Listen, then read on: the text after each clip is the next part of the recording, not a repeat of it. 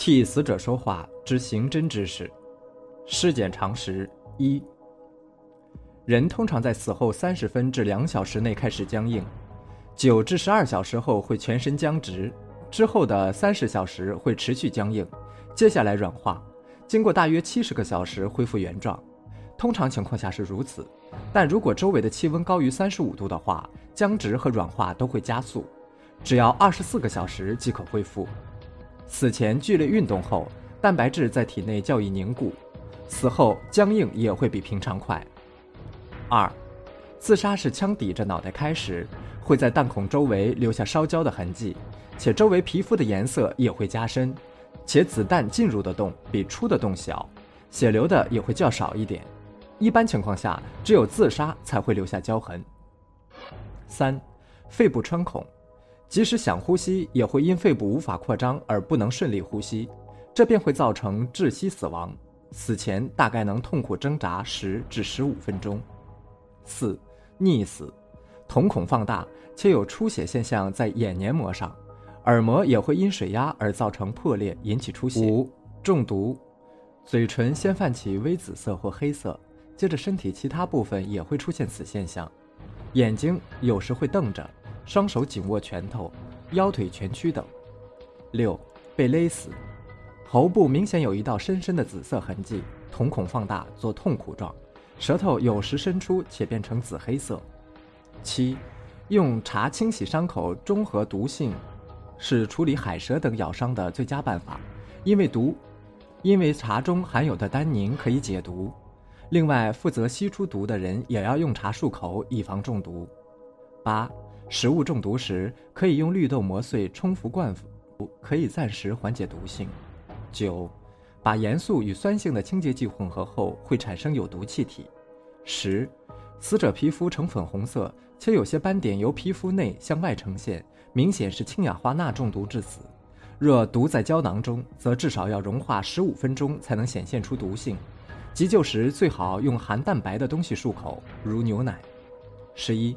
外科医生的食指上会留下一道深而明显的痕迹，这是因为经常打包扎线所留下的。十二，死者的发梢有些微烧焦，身体肌肉极度僵硬，这是高压重电而死的特征。十三，电流从手指间流进身体所形成的烫伤会使手指成为灰白色。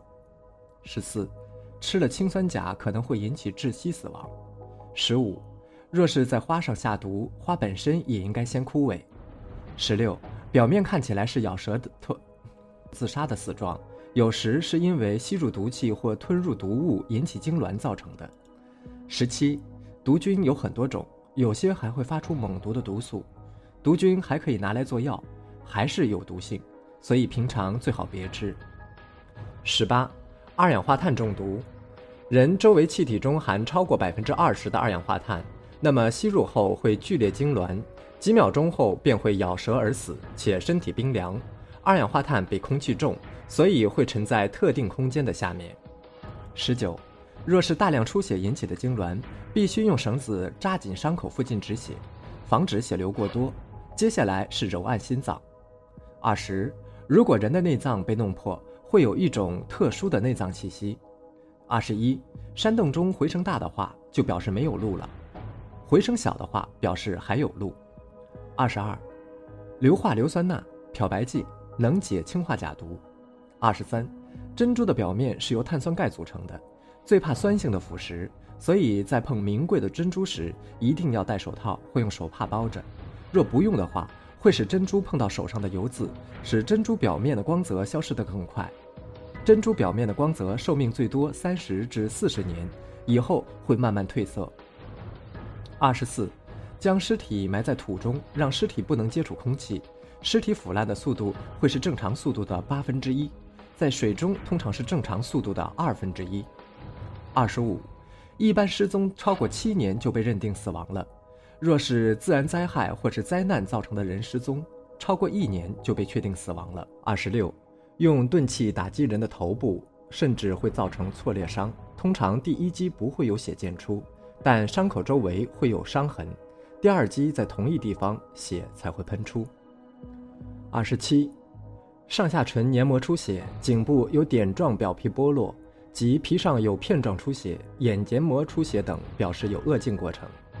二十八，死者若被人扼住颈后，又钝器击打头部，会造成颅内严重损伤、呼吸系统衰竭而亡。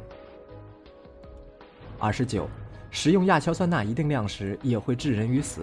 急性中毒只有少量毒性进入骨髓。三十，DNA 和指纹图有着高度个体特异性，统一个体不同组织之间的一致性，它的重复率是几十亿分之一，几乎全世界都没有相同。